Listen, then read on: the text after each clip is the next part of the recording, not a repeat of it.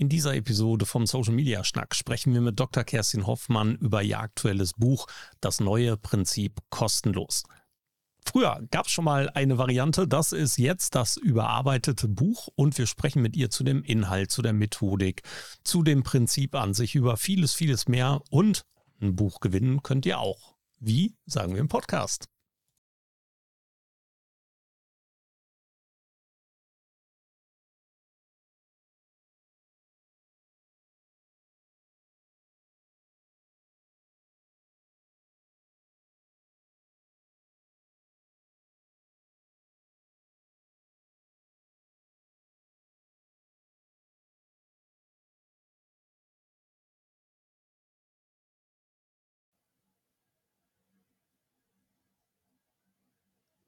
Ich freue mich, Frank.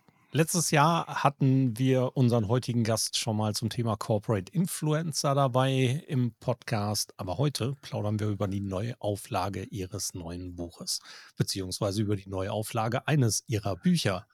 Vor allem aber über den Kern des Buches, das neue Prinzip kostenlos.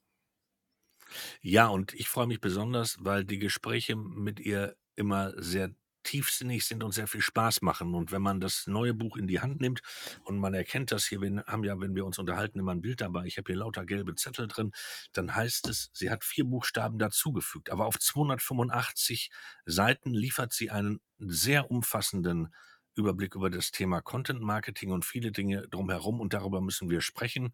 Ich freue mich, Kerstin, dass du bei uns. Kerstin Hoffmann ist bei uns im Social Media Schnack und ich bin total froh, dass du wieder da bist. Ja, hallo Frank, hallo Thorsten. Es ist mir eine große Freude und Ehre. Danke für die Einladung.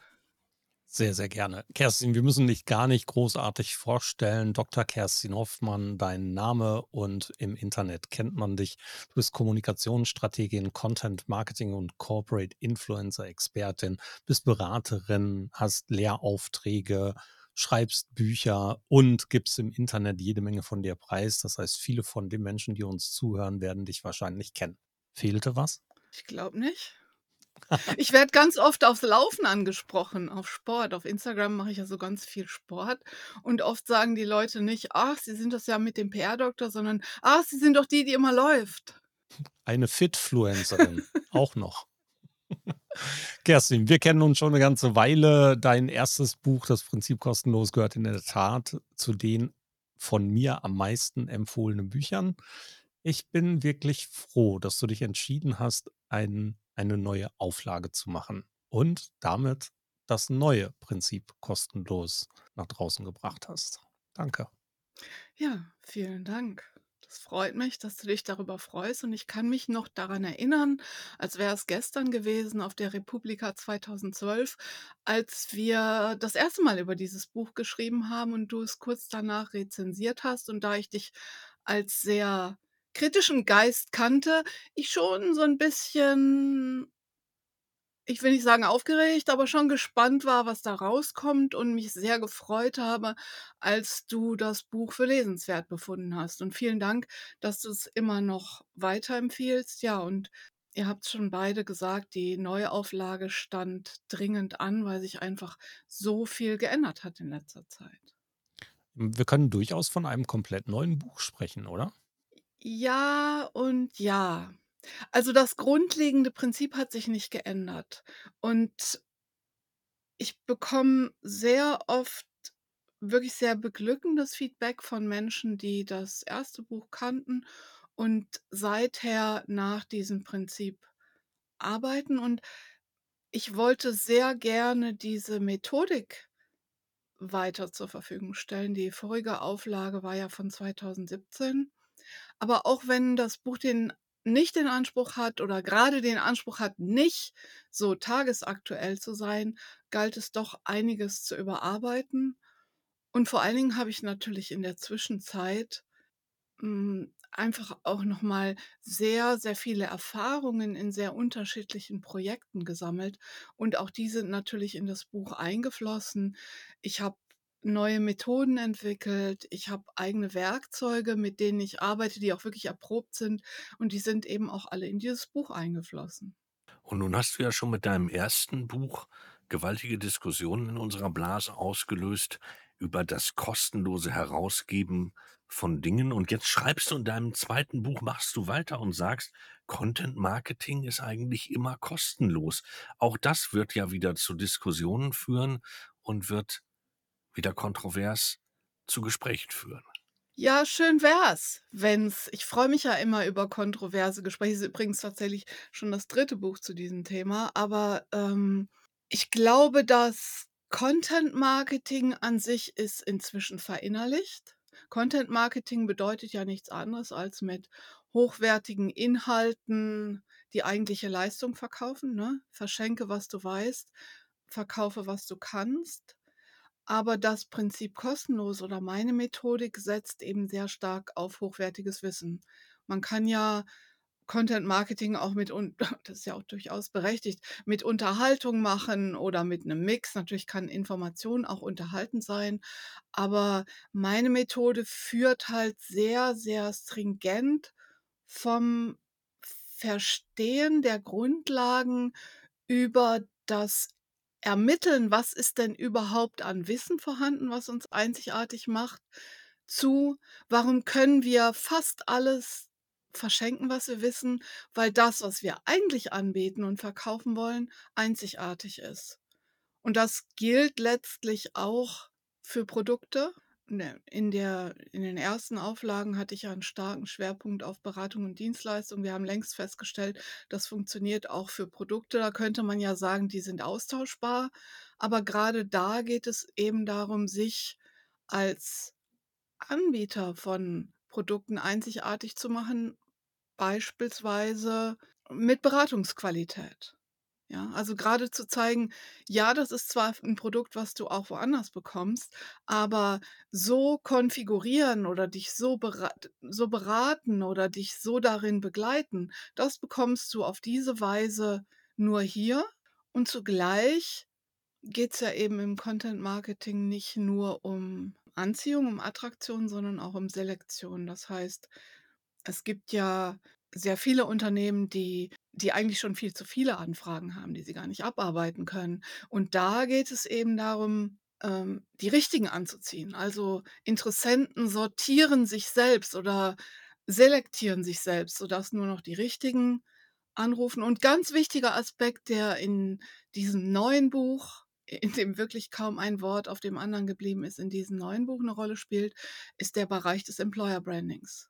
Also, klarzumachen, n es geht nicht nur immer darum zu verkaufen, immer neue Aufträge, sondern es geht wirklich auch darum, Fachkräfte zu gewinnen, weil man ja Markenbildung und Arbeitgebermarkenbildung eigentlich gar nicht trennen kann. Mhm. Jetzt hast du schon ganz viel von dem erzählt, wo das Prinzip kostenlos anwendbar wäre. Also, unter anderem Dienstleistungen, aber auch Produkte. In dieser ganzen Überlegung, als ich das Buch durchgelesen habe, habe ich mir immer wieder die Frage gestellt: „Für wen trifft das denn nicht zu?“ Für wer kann dieses nicht anwenden? Und außer den eigenen, ja, Dingen oder Unternehmen, die Content verkaufen wollen, wie zum Beispiel Zeitungen, ja, ist mir kaum eine Branche eingefallen, eigentlich sogar gar keine. Also, für wen gilt es nicht? Für die Leute, die nur ich glaube, der Gunter Dück hat das mal gesagt, die nur Tütensuppe anbieten. Also, es ergibt ja nur Sinn, dein Wissen zu verschenken. Idealerweise ist es auch dein Wissen und nicht irgendwo zusammengesucht. Nur dann Sinn, dein Wissen zu verschenken, wenn du darüber hinaus etwas zu verkaufen hast, also 'ne hohe Anwendungskompetenz auf den Einzelfall. Und wenn natürlich dein Angebot nur Standard ist und letztlich nicht über das hinausgeht, was du auch irgendwo veröffentlichen kannst, dann ergibt es keinen Sinn. Und das wären auch eher diejenigen, die Angst haben müssten, ihr Wissen zu verschenken. Aber wenn ich fast alles verschenken kann, was ich weiß also, es gibt zum Beispiel bei mir selber ist es auch so, bestimmte Methoden oder Unterlagen, ähm, die wende ich in Kundenprojekten an, weil die einfach sehr, sehr viel wert sind. Andererseits habe ich eben auch festgestellt, zum Beispiel mein Werkzeug, was auch in dem Buch vorkommt, die Content-Ampel. Das habe ich zunächst mal in einem Projekt veröffentlicht, aber das ist so 'n griffiges Tool, dass man immer denkt: „Na ja, jetzt stelle ich das lieber selbst öffentlich und stelle das allen zur Verfügung, ehe es jemand anders macht.“ Das ist ja auch noch 'n Aspekt. Alles, was einmal in der Welt ist, kann ja potenziell von jedem veröffentlicht werden und dann ist es besser, ich besetze das mit dem eigenen Namen und natürlich auch so der Gedanke: „Na ja, was was ist es wert, wenn's letztlich nur in meinem Kopf ist und wenigen zugutekommt gegenüber es trägt zu was größerem Ganzen bei und kann vielen nützen.“ Dennoch müssen wir 'n bisschen einschränken. Das bedeutet nicht, dass wir alles und jederzeit und in die breite Masse verschenken und verschleudern sollten, sondern hier gibt es ein paar einschränkende oder besser gesagt, strategisch anzuwendende Dinge und Fragen zu stellen, wie zum Beispiel die Zielgruppe oder den Zeitpunkt oder die Auswahl des richtigen Contents. Warum machen das im Moment gefühlt noch so wenig Unternehmen da draußen tatsächlich so strategisch, wie du es unter anderem im Buch beschreibst? Ich kann gar nicht sagen, ob das so wenige machen, aber das ist natürlich 'n auch 'n großer methodischer Angang, genau wie du sagst.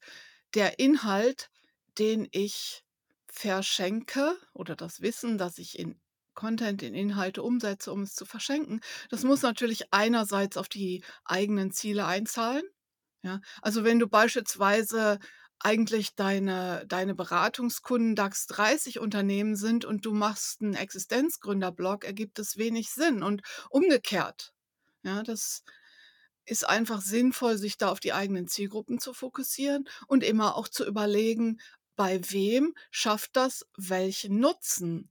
Aufmerksamkeit ist die wertvollste Ressource und wenn ich mir diese Gedanken nicht mache und wenn ich keine gründliche Zielgruppenanalyse mache, dann kippe ich im Zweifel nur 'ne weitere Badewanne relativ generischer Inhalte in diesen Ozean von Content, den wir ohnehin schon haben und in dem es sich ohnehin schon, äh, schwerhält, sich zurechtzufinden. Erreichen wir unsere Zielgruppen mit unseren Inhalten nicht trotz dieses Überflusses von Inhalten recht gut, wenn wir Content Marketing betreiben? Ist es da tatsächlich ist es da tatsächlich schlimm, dass mehr Inhalt dazukommt, weil unser Inhalt sollte ja besser sein als der andere und sollte durch diesen großen Pool doch weiterhin an die Oberfläche kommen? Ja, es ist schwieriger. Also, ich habe ja die Entwicklung beobachtet. 2012 war das einfacher. Da gab's weniger Kanäle, da haben sich Diskussionen oft in Blogs gebündelt. Heute verteilt sich das über viele Plattformen und es ist schon schwieriger, ohne sehr ohne große Budgets Aufmerksamkeit zu erzielen und dann vor allen Dingen es geht ja nicht nur darum, Aufmerksamkeit zu erzielen, sondern wirklich auf Dauer Beziehungen aufzubauen. Darum geht's ja. Es geht darum, dass ich jemandem konstant das Gefühl gebe: „Bei mir bekommst du alles, was du an Wissen brauchst, aber auch nur das, was du an Wissen brauchst. Und wenn du dann einen Beratungsbedarf hast und das kann in 6 Monaten oder in 6 Jahren sein, dann weißt du, an wen du dich wendest.“ Ja, aber aber das ist schon 'ne relativ große Herausforderung und deswegen ist beispielsweise in diesem Buch auch das Kapitel über die Corporate Influencer, also die Mitarbeiter-Markenbotschafter hinzugekommen. Diese Beziehungen sind besser zu pflegen und die Aufmerksamkeit ist besser zu erzielen und die konstante Aufmerksamkeit zu halten über sichtbare Köpfe aus dem Unternehmen. Wenn du einfach nur immer Sender, Empfänger als Marke irgendwelchen Content raushaust, die Zeiten sind vorbei. Das Buch ist ein Ratgeber. Es ist also nicht 'ne Eins-zu-eins Schritt-für-Schritt-Anleitung, die man durcharbeiten soll, sondern es ist ein Ratgeber, der ganz, ganz viele Dinge anspricht, ganz viele Möglichkeiten aufzeigt. Hier geht's über Kernbotschaften, Customer Journey, Wissensaudit, genauso wie Corporate Influencer von dir grade schon genannt, Content Hub, Newsletter. Alles Mögliche steht drin. Was steht denn nicht drin? Oder wie tief geht das Buch aus deiner Sicht? Es ist interessant, dass du sagst, es ist 'n Ratgeber und keine Schritt-für-Schritt-Anleitung, weil ich schon beim Strukturieren Schritt für Schritt gedacht habe durch den ganzen Prozess, von den ersten strategischen Überlegungen bis zur Umsetzung. Und es gibt ja auch viele Dinge, also beispielsweise die redaktionellen Prozesse, wo ich genau beschreibe, wie man das aufbauen kann, welche Optionen es gibt. Ich habe ähm, Tools wie wie Wissensaudit und Content Audit. Aber ja, du hast recht, man kann natürlich nie auf den Einzelfall eingehen. Es muss immer so universell anwendbar sein, dass jemand die eigene Strategie daraus entwickeln kann. Aber ich hoffe zumindest, dass man sich da an der Struktur entlanghangeln kann. Was ich möglichst vermieden habe, sind sehr vergängliche Inhalte, weil dann das Buch sehr schnell obsolet wird. Und die Buchform muss sich ja auch selbst rechtfertigen. Etwas, was sehr, sehr vergänglich ist, sehr schnell, was technische Details enthält, die schon morgen nicht mehr stimmen können, das hat eigentlich nicht die Rechtfertigung, in, in Buchform gegossen zu werden. Äh, und deswegen wirst du solche ganz aktuellen Sachen oder konkrete Funktionen wenig darin finden. Eine Ausnahme ist das Kapitel über Social Media. Da wäre es einfach zu schwammig, zu wenig konkret gewesen, da nicht was zu sagen. Da habe ich aber auch dazu geschrieben, kann sich ändern. Guckt auf die Buchwebsite, ob es noch stimmt. Und auch da habe ich versucht, anhand des Konkreten sowas wie allgemeine Prinzipien zu verdeutlichen. Das heißt, selbst wenn es die Plattform nicht mehr gäbe oder wenn es sich da wenn sich da wirklich was verändert wir sehen ja gerade, wie sehr sich bei Twitter alles verändert, dann hast du trotzdem in der Erarbeitung Erkenntnisse gewonnen und Standards geschaffen, die du weiter verwerten kannst. Das ist das, was mich an dem Buch fasziniert hat. Es ist also auf der einen Seite ein Ratgeber, auf der anderen Seite kann ich schon für mich sehr genau Strukturen ablesen und ich kann auch Dinge für mich abarbeiten. Äh, ich kann mir Themen erarbeiten und ich kann das vor allen Dingen sowohl als Anfänger als auch als Fortgeschrittener. Und da hast du für mich ein wunderbares Spektrum aufgebaut, weil das wirklich äh, in, in viele verschiedene Stufen funktioniert und hinein umsetzbar ist. Also es gab viele Dinge, die, wo ich im Geiste immer genickt habe, gesagt, ja, genau, klar, super, passt. Und es gab auch wieder diese Aha-Momente, wo ich gesagt habe, genau, da hat sie recht, genau da muss es in die Tiefe gehen und genau muss der Finger in die Wunde. Und das hat mich sehr fasziniert, dass es trotz einer Kompaktheit und in, äh, dass ich es mal eben durchlesen konnte, ähm, mich dann trotzdem in den ganzen Punkten strategisch so gepackt hat, dass ich gesagt habe, ja, hier kann sich jemand dran langhangeln, aber er kann auch querlesen und sagen, nehmen wir das Beispiel Webseite, ich kann mal eben ganz schnell auf ein paar Seiten mir die elementaren Dinge von SEO verdeutlichen. Und auch das hilft mir wieder. Also das hat äh, viele verschiedene Anwendungsweisen. Ja, ich, ich freue mich, dass du das so siehst. Ich habe ja tatsächlich den Spagat versucht zwischen totaler Einsteiger, dem ich vielleicht noch den Begriff Content Marketing erklären muss. Und also, du hast ja gerade selber gesagt, du nickst an vielen Stellen. Ich denke nicht, dass ich dir oder euch mit so einem Buch noch was Neues erzählen kann, aber vielleicht hilft es in der Argumentation. Also, es es bringt einfach und das ist mein Anspruch für Profis oder für Menschen, die damit schon arbeiten, Argumentationshilfen in das eigene Unternehmen hinein oder eben auch zu den eigenen Kundinnen und Kunden. Das ist der Spagat, den ich versucht habe. Also, das Buch ist ist keine Rocket Science, denke ich. Wer sich mit Content Marketing befasst, der wird jetzt wahrscheinlich nicht irgendwas ganz Neues entdecken. Er wird vielleicht, äh, 'n bisschen mehr verstehen, wie ich so arbeite oder wird sich noch mal klarmachen, wie wichtig es ist, 'n Newsroom zu haben oder wie wichtig es ist und du hast gerade das Thema SEO angesprochen, da auch zu vertiefen. Ja, ich habe ein SEO-Kapitel, das aber nicht viel mehr macht, als so ein paar Grundlagen zu geben und ein Bewusstsein zu schaffen und zu zeigen, wo man das vertiefen kann. Alles andere wäre anmaßend gewesen, weil niemand kann in diesen Zeiten in allen Fachgebieten wirklich alles wissen. Und wenn ich in größeren Projekten arbeite, sind immer SEO-Leute dabei. Ich muss genügend verstehen, um um das mit einbinden zu können, aber ich würde mir nie anmaßen wollen, Leuten SEO beibringen zu wollen.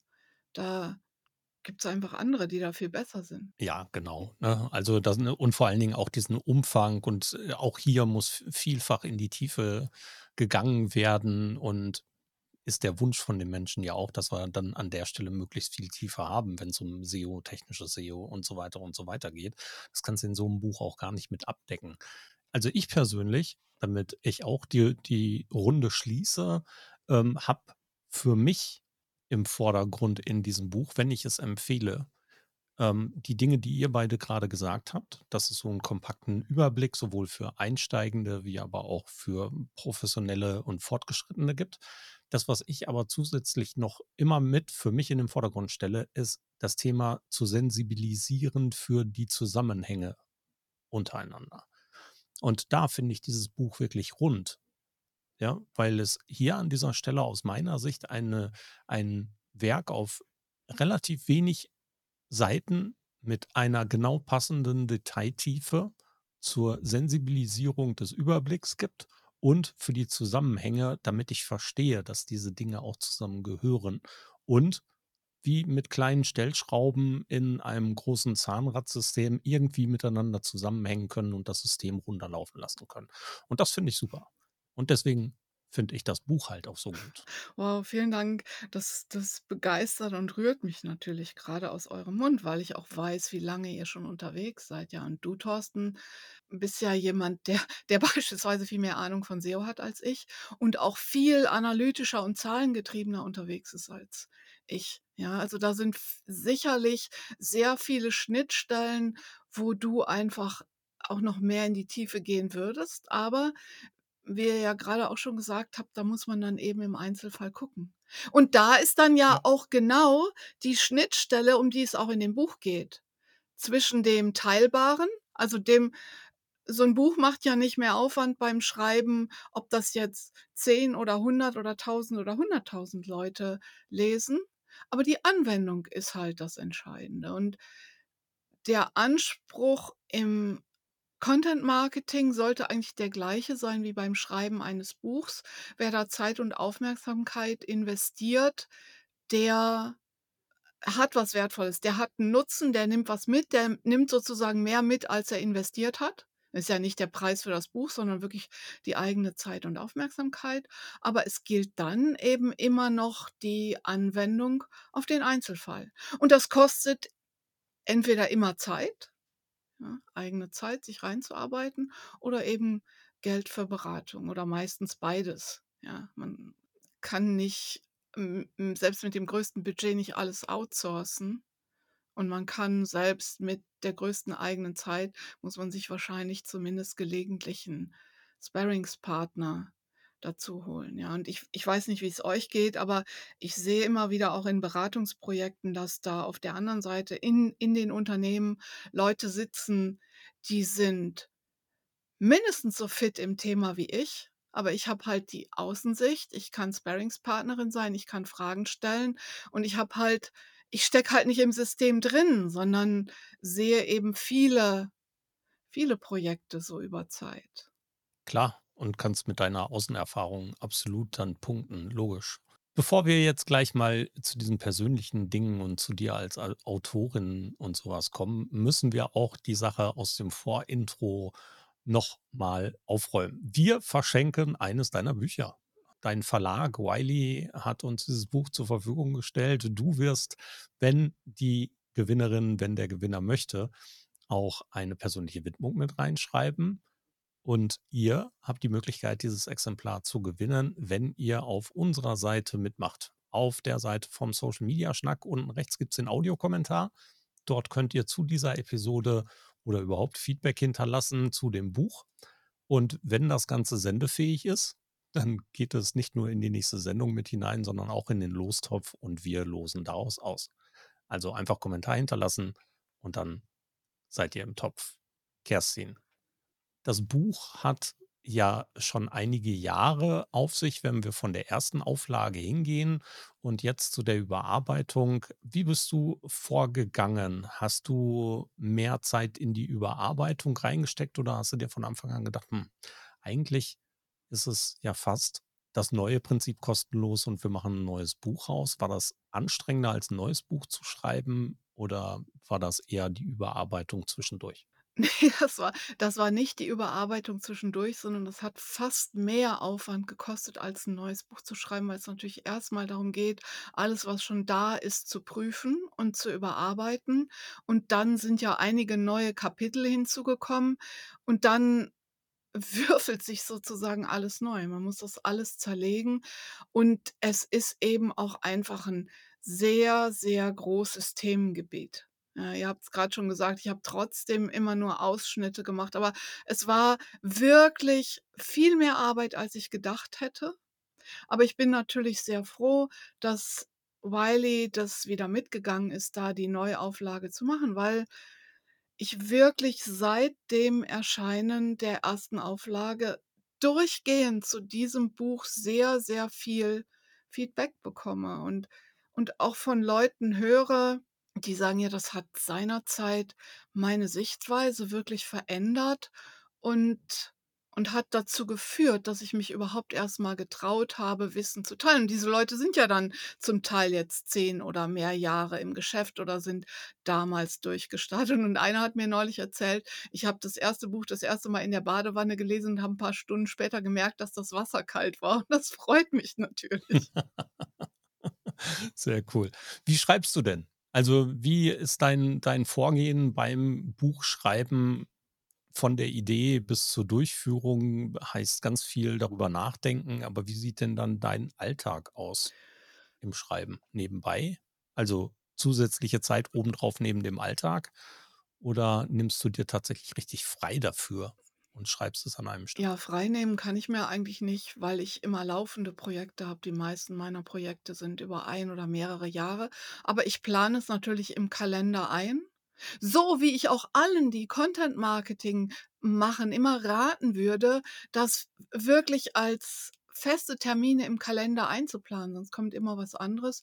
Und man muss aber eben auch sagen, ich stehe, während ich 'n Buch schreibe, immer morgens 'ne Stunde eher auf oder bin 'ne Stunde eher im Büro. Ich bin sowieso Frühaufsteherin und schreibe dann einfach 'ne Stunde konzentriert. Und das ist natürlich die die Jahre eigentlich jahrzehntelange Übung aus dem Schreiben. Ich habe ja meine Laufbahn vor vor vielen Jahren mit Anfang 20 als Journalistin angefangen bei der Tageszeitung. Da muss man sich hinsetzen können und schreiben können, egal was ist oder fast egal was ist, ja. Mal fließt es besser, mal fließt es nicht so gut, mal überzieht man vielleicht auch oder hat mal 'n Tag, äh, an an dem man denkt: „Ja, das muss ich jetzt zu Ende bringen.“ Aber Kundenprojekte haben eben einerseits immer Vorrang, aber andererseits muss man's deswegen auch einplanen. Es erfordert Organisation, aber ich bin insgesamt, glaube ich müsste man meine Familie fragen, so 'n bisschen überstrukturiert und ich fürchte, wenn ich nicht so was immer machen würde, würde ich wahrscheinlich irgendwie für die Katze Pflichtenhefte schreiben oder so was. Sehr gut. Aber wenn du so strukturiert bist, vielleicht hast du für die Leute, die nicht so strukturiert sind, einen Tipp. Was machst du, wenn du merkst: „Verdammt, heute füllt sich das Blatt wirklich zäh?“ Gibt's dann einen d den goldenen Ratschlag, der sagt: „Leg den Griffel aus der Hand, schieb die Tastatur an die Seite“, oder was macht man dann? Ja, oder du oder nimmst du ChatGPT, genau, ja. Ja, ChatGPT produziert ja im Zweifel auch sehr viel Inhalt. Ja, das ist tatsächlich 'n guter Tipp. Ich seit seit einiger Zeit probiere ich mit Begeisterung ChatGPT aus und ich glaube auch jeder, der sich mit Content befasst, sollte das tun. Aber das ist ja erst 'ne Entwicklung der ja, der vergangenen Monate. Es gibt keine Patentlösungen, weil ja jeder Mensch unterschiedlich ist. Also, mein Geheimtipp ist eigentlich, so viel Zeit einzuplanen im Vorfeld und nicht die Deadlines so knapp zu kalkulieren, dass man in Schwierigkeiten in Schwierigkeiten kommt, wenn mal was dazwischenkommt, wenn's mal wirklich nicht so fließt oder wenn man mal 'ne Woche krank ist oder so was. Das gibt dann Probleme, aber auch da sind Menschen sehr unterschiedlich. Manche Leute brauchen den Druck einer Deadline. Ich brauche den jetzt eher nicht so. Da wird dein Verlag und deine Lektorin dir ja immer dankbar sein, dass du da anders funktionierst als viele andere AutorInnen da draußen. Ja, verrückt, oder? Als ich mein allererstes Manuskript abgegeben habe, weiß ich noch, einen Monat vorm Termin, die haben das nicht geglaubt, die haben gedacht, das wäre irgendwie 'n Versehen gewesen oder so. Aber ich plane halt einfach großzügig. Aber es gibt vielleicht noch einen Tipp. Ich habe eine Sparringspartnerin, mit der ich mich jede Woche treffe zu 'nem Jour fixe. Das ist meine Kollegin Franziska Blum, die auch das Buch am Schluss noch mal Korrektur gelesen und mir Feedback gegeben hat. Und das ist eigentlich hilfreich, jemanden zu haben, mit dem man sich der auch vielleicht nicht aus dem eigenen Unternehmen ist oder oder 'ne Mitarbeiterin, sondern jemand, mit dem man sich einfach auseinandersetzt oder zusammensetzen kann vielmehr und austauschen und sich Feedback holen kann oder sagen kann: „Ich hänge hier grade, können wir mal darüber sprechen?“ Das habe ich eigentlich mit Abstand am hilfreichsten empfunden, ja. Und da mit sehr wenigen vertrauten Menschen drüber zu sprechen. Mein Mann Ulrich unterstützt mich und meine Tochter Hannah, die ja inzwischen auch in der Digitalbranche unterwegs ist, hat auch geholfen beim Korrekturlesen. Und auch da habe ich einzelne Passagen ihr einfach mal geschickt und habe gesagt: „Du, äh, ich weiß nicht, ist das jetzt Blödsinn?“ Das hat jeder, glaube ich, der 'n Buch schreibt. Man hat 'n Kapitel fertig und man liest es und eben noch fühlte sich das gut an und dann denkt man: „Oder Moment, ist das Blödsinn“, ja? Und dann hilft es, das jemandem zu schicken und zu zeigen und sich auch wieder auf den Boden zurückholen zu lassen, weil das Aufmerksamkeit befreit. Und das passiert, glaube ich, jedem und jeder, die die schreiben, dass man plötzlich an den eigenen Inhalten komplett zweifelt. Und wenn das Manuskript fertig ist, dann will man es eigentlich in die Tonne tun und denkt: „Ne, das kann ich ja nicht abgeben“, ja. Und dann braucht man halt jemand, der sagt: „Schick das jetzt ab!“ Und dann sagt man: „Aber ich habe doch noch 30 Tage bis zur Deadline.“ Und dann sagt derjenige: „Du hast es schon dreimal überarbeitet, schick das jetzt ab!“ Ja. Ja, das kommt mir bekannt vor. Das höre ich von der anderen Seite immer mal wieder. Ich sitze ja öfter mal auf der anderen Seite als Fachgutachter für Bücher. Letztens durfte ich jetzt wieder ein großes Content-Marketing-Buch absegnen oder nein, mitarbeiten. Absegnen wäre ja zu übergriffig, aber ich durfte mitarbeiten und durfte den AutorInnen ein wenig hilfreich zur Seite stehen. Ähm, und da bekommt man sowas eben mit. Ja, und das, was du beschrieben hast, dass die Menschen dann auf der anderen Seite sind und sich nicht ganz sicher sind und hier noch mal 'ne Schleife drehen möchten und vielleicht dann ein bisschen Unterstützung benötigen. Vielleicht aber auch einfach nur eben an der Stelle 'n 'n 'n Gesprächspartner, der nicht so nah dran ist wie das eigene direkte Umfeld, wie du's grade beschrieben hast. Ja. Coole Sache. Aber da zu dei eurem Team gehören ja noch 'n paar mehr, ne? Von Seiten Wiley hast du ja auch 'ne tolle Unterstützung. Also, ich freue mich sehr, dass die Jutta Hörnlein, die schon das 1. Buch betreut hat, dass sie an die 1. Buchidee geglaubt hat und dass sie jetzt auch wieder mitgegangen ist, das Buch noch mal neu rauszubringen und neu in die Welt zu bringen. Ein Buch ist ja immer das Produkt von vielen. Und es ist ja nicht zuletzt dem Austausch im Netzwerk zu verdanken und der gemeinsamen Weiterbildung, dass man zu Erkenntnissen kommt. Es ist ja nicht so, als ob man jetzt in irgend 'nem Vakuum säße und sich das alles alleine ausdenkt. Natürlich ist es meine Methodik, natürlich ist es meine Struktur und ich habe das nicht irgendwo abgeschrieben. Das wäre ja bitter. Aber trotzdem ist es ja immer ein Austausch im Netzwerk, ein gemeinsames Erkenntnisse sammeln und ein sich auch auch die Dinge gemeinsam weiterzuentwickeln. Und da finde ich, ist so 'n Buch auch immer ein Beitrag zu was größerem Ganzen, ja? Also, es ist so 'n Geben und Nehmen ist so 'n sprachliches Klischee, aber dass ich mir auch denke: „In meinem Kopf ist so viel drin“ „das ei eigentlich so so an meine Hirnstrukturen gebunden ist, das muss mal da raus.“ Ja, das das kann anderen zugutekommen. Und so entstehen dann Buchideen oder so entsteht die Idee, das das noch mal zu überarbeiten.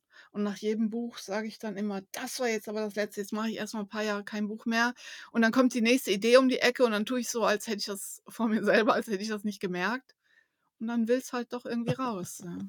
Du hast eben schon mal beschrieben, du gehst, äh, leidenschaftlich gern laufen. Da hältst du dich mit fit. Wie hältst du dich denn auf dem Stand der Dinge? Wie lernst du da draußen? Ich glaube ja sehr an ich es immer schwer aussprechen, Serendipität, die eigentlich gar nicht so zufällig ist, sondern letztlich das Ergebnis einer jahrelangen Netzwerkpf Pflege. Ich gucke halt schon sehr, mit wem vernetze ich mich, mit wem tausche ich mich aus und ich denke so, was an neuen Entwicklungen wichtig ist, es kommt früher oder später in meine Timelines, es kommt mir zu zu Ohren oder zu Augen, aber ich investiere jeden Tag mindestens 'ne 1/2 Stunde bei der ersten Tasse Kaffee oder Tee, um durchs Netz zu zappen. Ich lese viele Newsletter, ich höre Podcasts und vor allen Dingen auch halte ich mich in angrenzenden Gebieten auf dem Laufenden, also da, wo ich eben nicht so viel Ahnung habe. Ja, s so was wie ChatGPT, das interessiert mich halt sehr. Ich bin jetzt keine KI-Expertin, ich würde keine Ratgeber im Moment, äh, sprießen ja die Ratgeber zu ChatGPT, das würde ich mir nicht zutrauen, aber ich habe da auch 'ne große Experimentierfreude, 'ne Lust am Entdecken, am Ausprobieren und ich glaube, das ist auch das, was einen frisch hält, ja. Man kann ja nur, an Kunden weitergeben, was man auch wo man auch dahinter steht und was man ausprobiert hat. Kunden sind ja kein Experimentierfeld, ja. Man macht ja keine Konzepte, wo man dann einfach mal guckt, ja, funktioniert das oder nicht. Andererseits, ich meine, das wisst ihr auch Kommunikationsprojekte kann man nicht wasserdicht auf ewig planen, sondern es ist immer eine Entwicklung, ein auch ausprobieren. Dann bin ich natürlich froh, wenn ich da Gegenüber habe, die auch das, ähm, mit ausprobieren und und und letztlich ist es auch diese diese Freude am Ausprobieren oder am Einsetzen neuer Methoden, wenn die in Kundenprojekten mitgetragen wird, wo ich sehr, sehr viel lerne. Also, ich lerne einfach auch immer sehr, sehr viel in der Arbeit und das dokumentiere ich für mich auch ganz gründlich. Ich glaube, das ist aber auch nein, ich weiß, das ist unglaublich wichtig für jemanden als Beraterin, dass man einfach sagt: „Ich bin da offen, äh, und wenn wir diese Freude jemals verlieren, Dinge auszuprobieren und einfach zu gucken, was ist dahinter, dann müssen wir uns Gedanken machen, ob wir diesen Job überhaupt noch machen dürfen, weil wir würden in dem Moment wieder hinter der Welle sitzen und das darf einfach nicht sein.“ Es muss unmittelbar für mich, ganz wichtig dazugehören, dass man sich mit den neuen Dingen auseinandersetzt. Dann kann man sie immer noch bewerten und kann sie für sich einsortieren, aber man muss sich damit auseinandersetzen. Das ist ganz wichtig. Ja, also ich man kann ja nicht immer nur lernen ma lehren, man muss ja auch mal lernen, ne? Ich finde das halt sehr, sehr spannend. Und wenn man Ja. jetzt immer nur vermitteln würde, dann wird sich das auch irgendwann totlaufen. Aber ich glaube nicht äh, Frank, ich glaube nicht, dass man sich nur überlegen muss, äh: „Will ich diesen Job noch machen“, sondern woll will ich irgendeinen Job machen, ne? Da ist Goethe: „Wer nicht mehr irrt und nicht mehr strebt, der lasse sich begraben.“ Ja, ist so, ja. Ja, passt 100 Pro. Damit die Menschen dich da draußen auch noch weiter tiefer studieren können, beziehungsweise das, was du da draußen sagst. Deine Bücher schreiben wir natürlich mit in die Shownotes. Die Links schreiben wir natürlich mit in die Shownotes und meine Empfehlung ist immer, dein deiner Gruppe beizutreten. Da ist oft was los und natürlich deinem Newsletter zu folgen. Was hältst du denn für deinen wichtigsten Kanal für die Menschen da draußen? Wo sitzt am meisten Wissen? Also, meine Plattform, die sicherlich am bekanntesten ist, ist der PR-Doktor, pr-doktor.de. Da teile ich eben mein Wissen, aber das hat sich auch sehr gewandelt. Also, ich glaube, das beobachten wir alle, dass sich das mehr und mehr auch einfach auf die Social-Media-Plattformen selbst, hm, verteilt, wo man sich auch ähm, wo man direkt in Diskussionen einsteigt. Und da würde ich sagen, ist mein wichtigster Kanal LinkedIn. Also, wenn jemand wissen will, wie ich ticke und wenn jemand neue Erkenntnisse möchte oder das, was ich so in letzter Zeit herausgefunden habe, PR-Doktor und mein LinkedIn-Profil. Dann für mich die letzte Frage. Wie schaltest du bei dem Ganzen da draußen für dich ab? Beim Laufen, ist das deine dein dein Abschaltmoment dann? Ja, abschalten weiß ich gar nicht, ob ich jetzt so abschalte. Das sind ja wirklich Themen, die mich interessieren, aber du hast es schon gesagt, 'n Ausgleich ist ganz wichtig. Also, ich mache viel Sport, ich laufe, ich mache Krafttraining in Form von Power-Yoga. Das ist natürlich auch 'ne gute 'n guter Ausgleich zu der zu dem vielen Sitzen am Schreibtisch. Mein Mann und ich, wir spielen ganz viel Spiele, ja? Das macht mir Spaß. Freunde treffen, mich mit meinen Kindern treffen, die ja beide nicht mehr schon lange nicht mehr bei uns wohnen. Also, es ist schon wichtig, da 'n Ausgleich zu haben, aber jetzt solche Begriffe wie wie Work-Life-Balance, da kann ich gar nix mit anfangen. Ich lebe auch, wenn ich arbeite und ich arbeite mit Begeisterung und ich muss das eigentlich gar nicht so trennen. Aber ich habe auch viel Glück gehabt. Also, meine Art zu arbeiten ist einfach jetzt sehr, sehr schön und sehr fließend. Was allerdings wir beide, mein Mann und ich, schon seit dem vergangenen Jahr machen, wir versuchen uns alle Freitage terminfrei zu halten. Es gelingt gerade mir nicht immer, gerade wenn in Projekten was anbrennt, aber meistens und das ist sehr, sehr erholsam. Das ist natürlich auch ein bisschen Luft für Zeiten, wo was Dringendes ist. Aber es ist tatsächlich auch inzwischen so, wenn ich Menschen bei meinen Auftraggebern mal einen Freitagstermin anbiete, dann sagen manche von denen schon: „Ne, Frau Hoffmann, das machen wir nicht. Sie machen doch freitags keine Termine.“ Perfekt. Na gut, eine Frage habe ich trotzdem noch. Was hältst du von der dritten Staffel Picard? Die ist eigentlich was für Star Trek Groupies, oder? Ja, Dein de eben. dein Hintergrundbild ist ja das Zimmer, das kann man jetzt im Podcast nicht sehen, ist ja das Zimmer von Picard. Bei der ersten Staffel habe ich gedacht, also, das ist schon sehr, sehr ausgerichtet auf Leute, die's die einfach Star Trek-Fans sind und die Anspielungen erkennen. Aber die dritte Staffel finde ich gar nicht mal so schlecht. Das ist fast die beste bisher, oder? Was findest du? Sehe ich auch so. Sehe ich auch so. Also, tatsächlich war ich zwischendurch ein wenig müde und gedacht: „Okay, das ist das gu guckst du auf jeden Fall zu Ende, aber richtig richtig Spaß wirst du dabei nicht haben.“ Aber in der dritten Staffel ist es jetzt wieder anders. Ich habe wieder richtig Spaß. Und ich finde, auch wenn er es verdient hat, ist es sehr schade, dass es die letzte Staffel ist. Ja, aber vielleicht soll man auch aufhören, ehe sich's zu sehr totläuft, ne? Absolut. Kerstin, bei uns gehört Frank immer das vorvorletzte Wort im Podcast, dir das vorletzte und mir dann das letzte, weil ich kann nicht anders. Ja, Kerstin, herzlichen Dank für deine Zeit. Herzlichen Dank für die Ausführungen zu deinem Buch. Vielen Dank für ein tolles Buch, was mich sehr begeistert hat. Und ich freue mich auf den nächsten Talk mit dir. Und ich glaube, da lassen wir kein Jahr vergehen. Das machen wir etwas früher. Danke, dass du bei uns zu Gast warst. Ja, wie ich schon eingangs gesagt habe, es war und ist mir eine große Freude und Ehre. Vielen Dank. Ich freue mich auch, dass ich noch was über Star Trek sagen durfte. Vielen Dank dafür. Und ja, lasst doch gerne mal wieder sprechen. Danke für eure Einladung. Danke für eure super Fragen.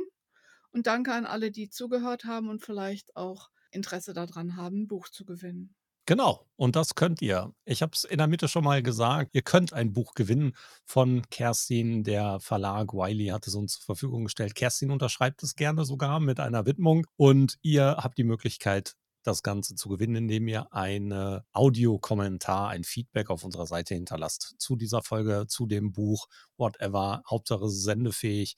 Alles andere machen wir dann in der Verlosung und schicken euch das Buch dann zu. Für euch bleibt gerne dran. Bleibt gerne bei uns, abonniert uns gerne oder schaut am Montagmorgen in unserem Social Media Schnack Update um 7.30 Uhr rein. Das machen Frank und ich jeden Montag um 7.30 Uhr auf allen Kanälen, wo es auch mit Video begleitet wird und wir plaudern mit unserer Meinung über die News der vergangenen Woche und der zukünftigen Woche. Alles Gute, bis dahin, macht es gut.